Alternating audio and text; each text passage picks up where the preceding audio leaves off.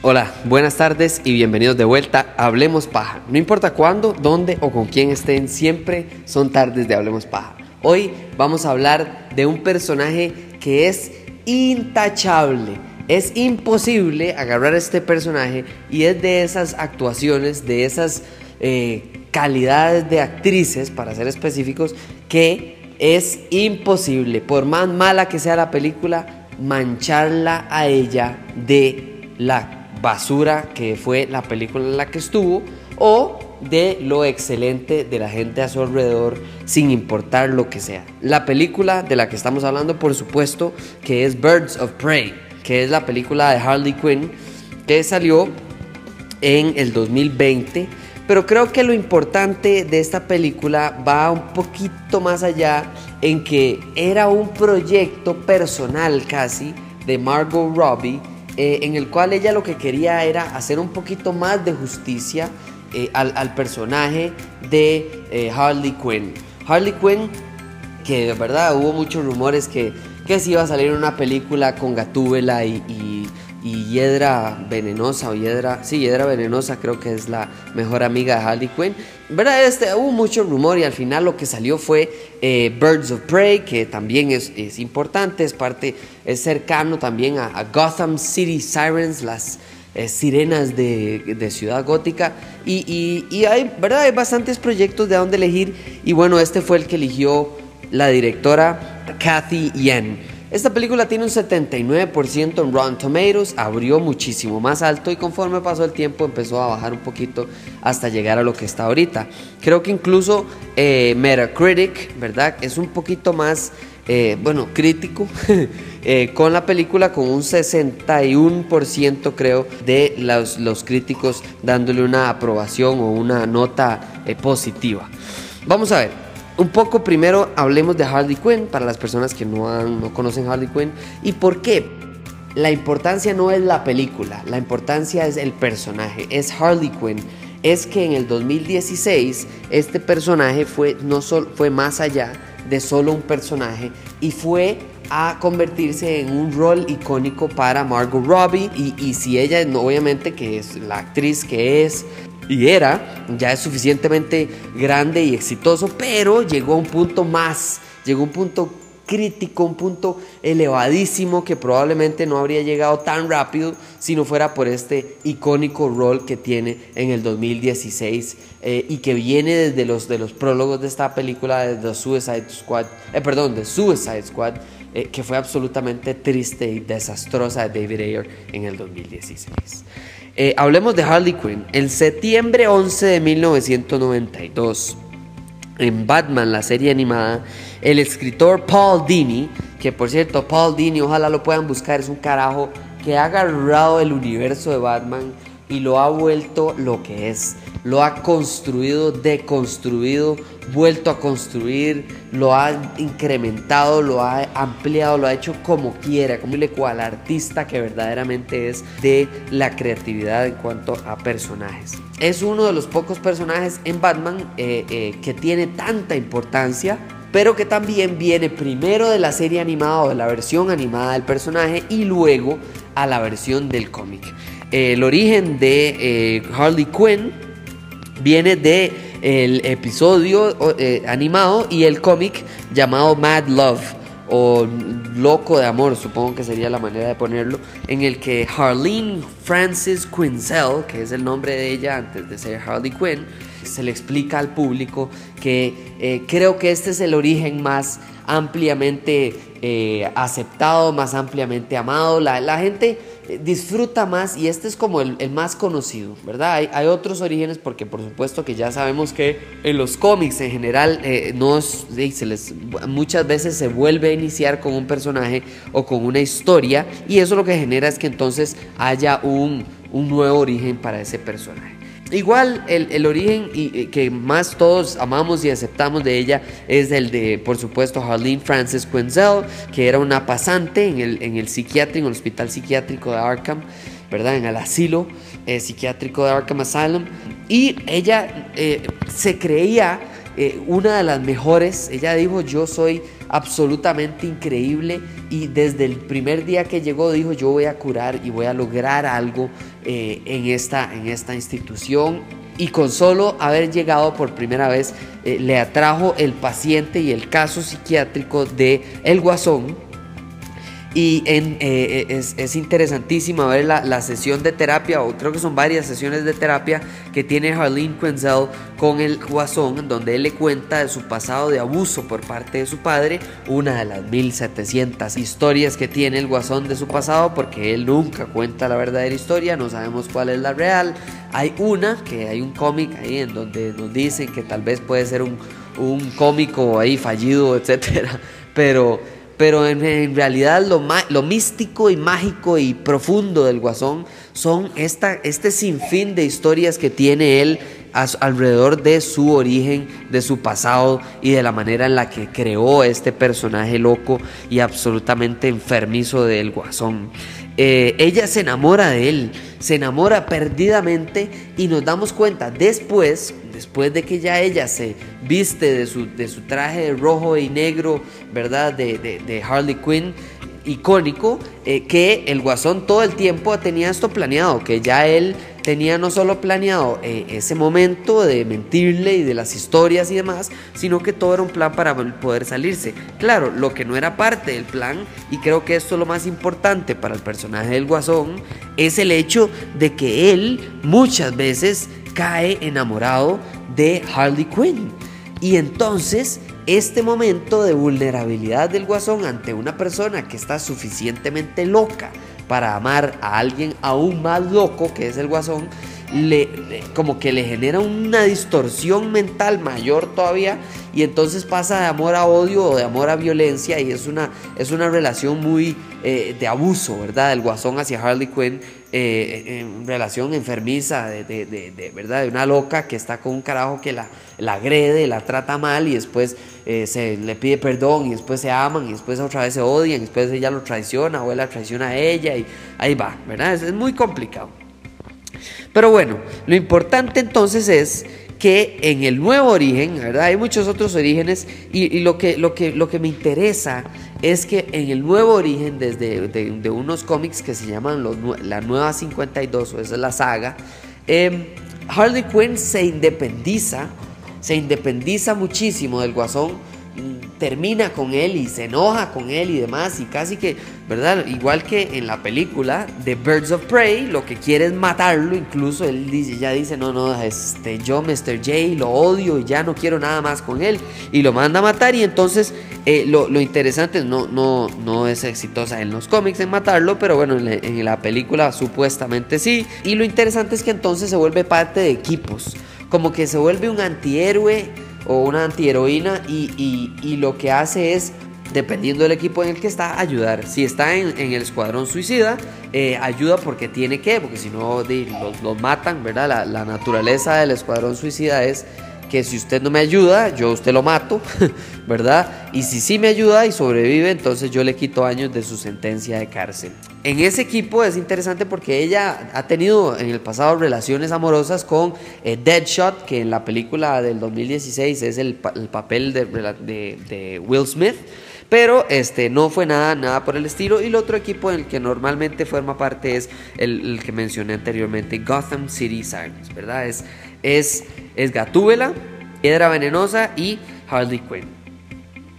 Y entonces, ahora sí, tomando en cuenta este personaje, tomando en cuenta este pasado, llegamos a Birds of Prey, a la película. Ahora sí hablemos de esta importante e icónica película que Margot Robbie empujó de una fuerte manera para que sucediera y el éxito que tuvo ¿verdad? No tanto crítico, pero bastante económico, empuja no solo a que el personaje lo siga, DC eh, incrementando, ayudando, hace, tiene una serie animada, por cierto, en este streaming de DC que fue un fracaso económico, pero un éxito creativo, eh, y, la serie animada de Harley Quinn por muchas personas ha sido altamente amada y, la crítica ha sido muy favorable que salió este año eh, en, ese, en ese streaming de Pero bueno, ya venimos, vamos a este pequeño corte comercial y venimos con Birds of Prey.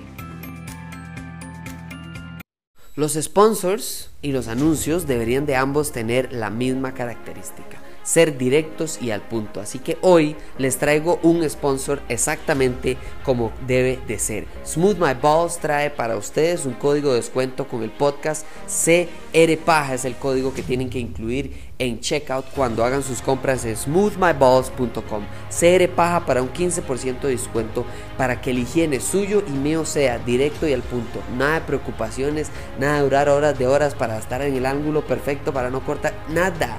A mí Smooth My Boss me hizo llegar el paquete de que ustedes podrían comprar en este momento de, con descuento del 15% con el código CRPAJA para que puedan comprar el producto estrella de ellos que es el Turf Chopper 3.0 se los recomiendo es fenomenal. A mí me lo hicieron llegar así que ya es hora que ustedes lo disfruten y sean como el sponsor. Directo y al punto CRPAJA descuento del 15% disfruten aprovechen y ya saben CRPAJA 15% smoothmyballs.com. Continuamos.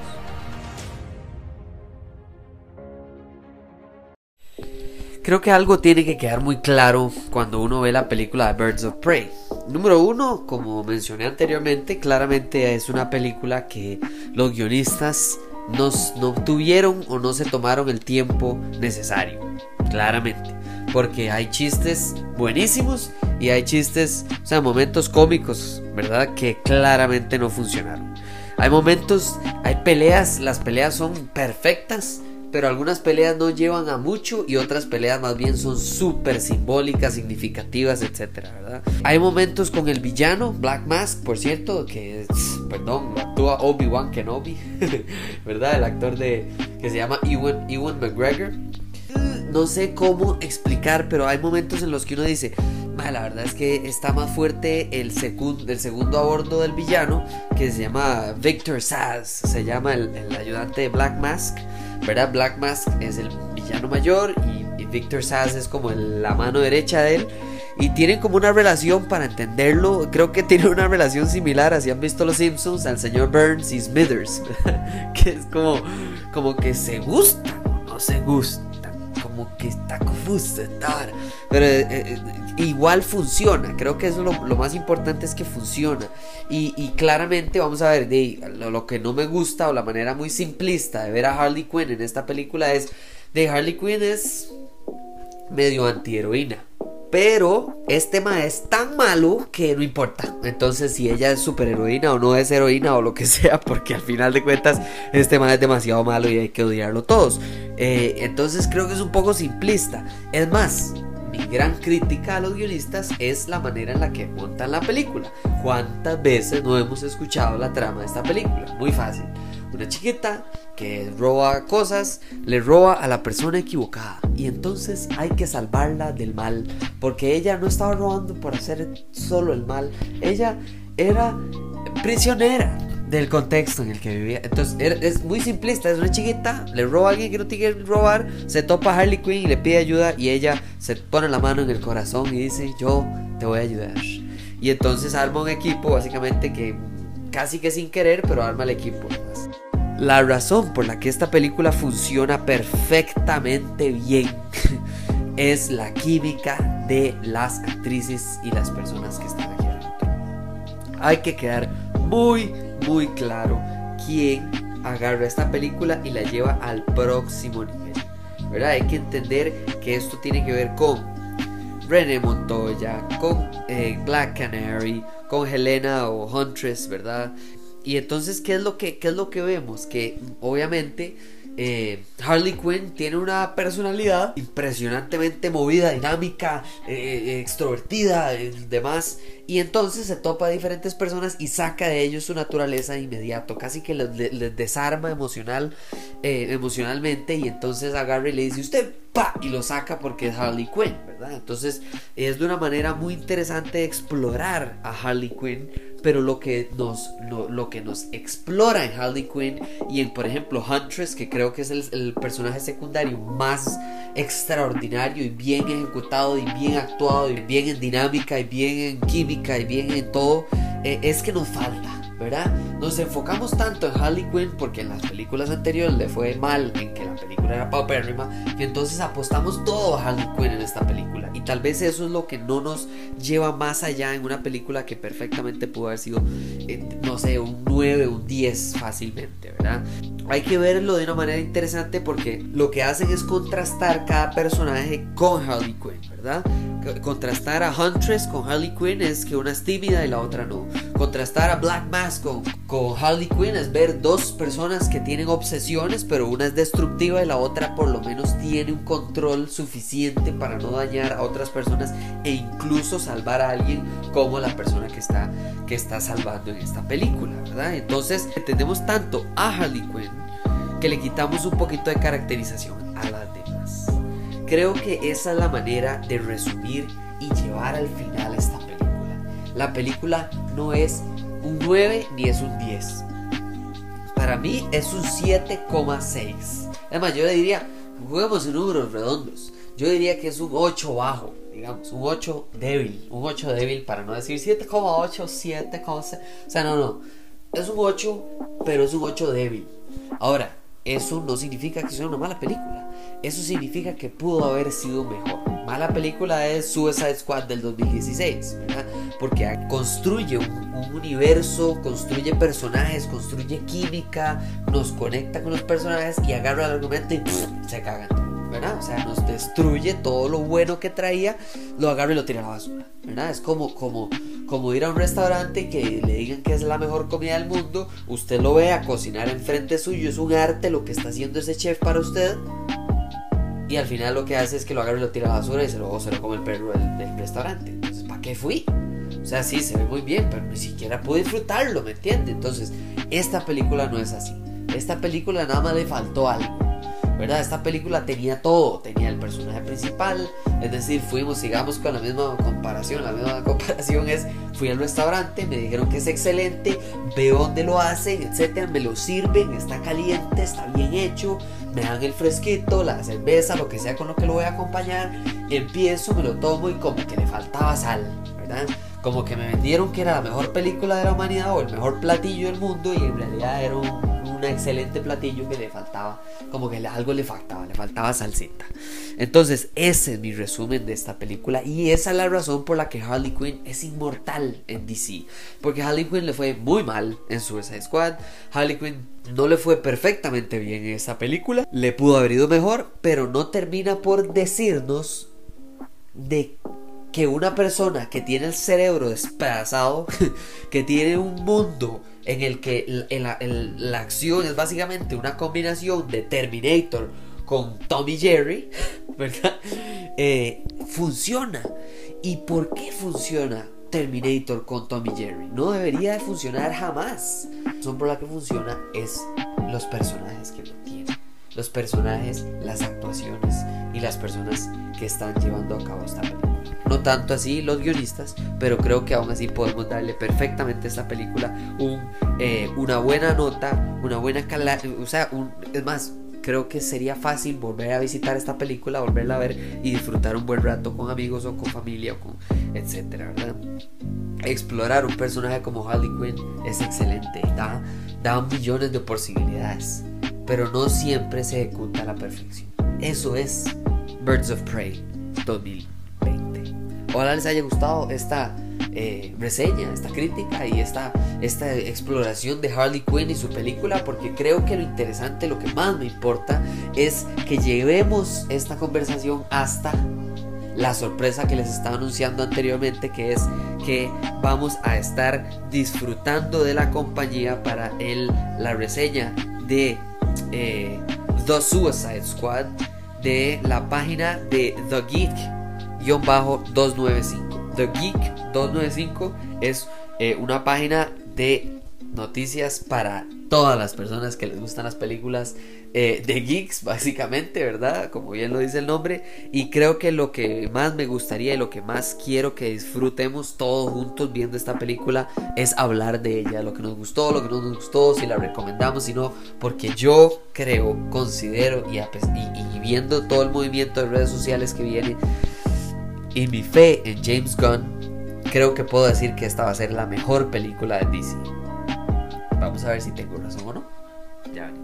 Nos vemos en el próximo episodio. Demasiadas gracias. De nuevo, redes sociales. Hablemos Paja CR, Twitter, Facebook, Instagram, todo lado. Demasiadas gracias por escuchar y nos venimos para más episodios.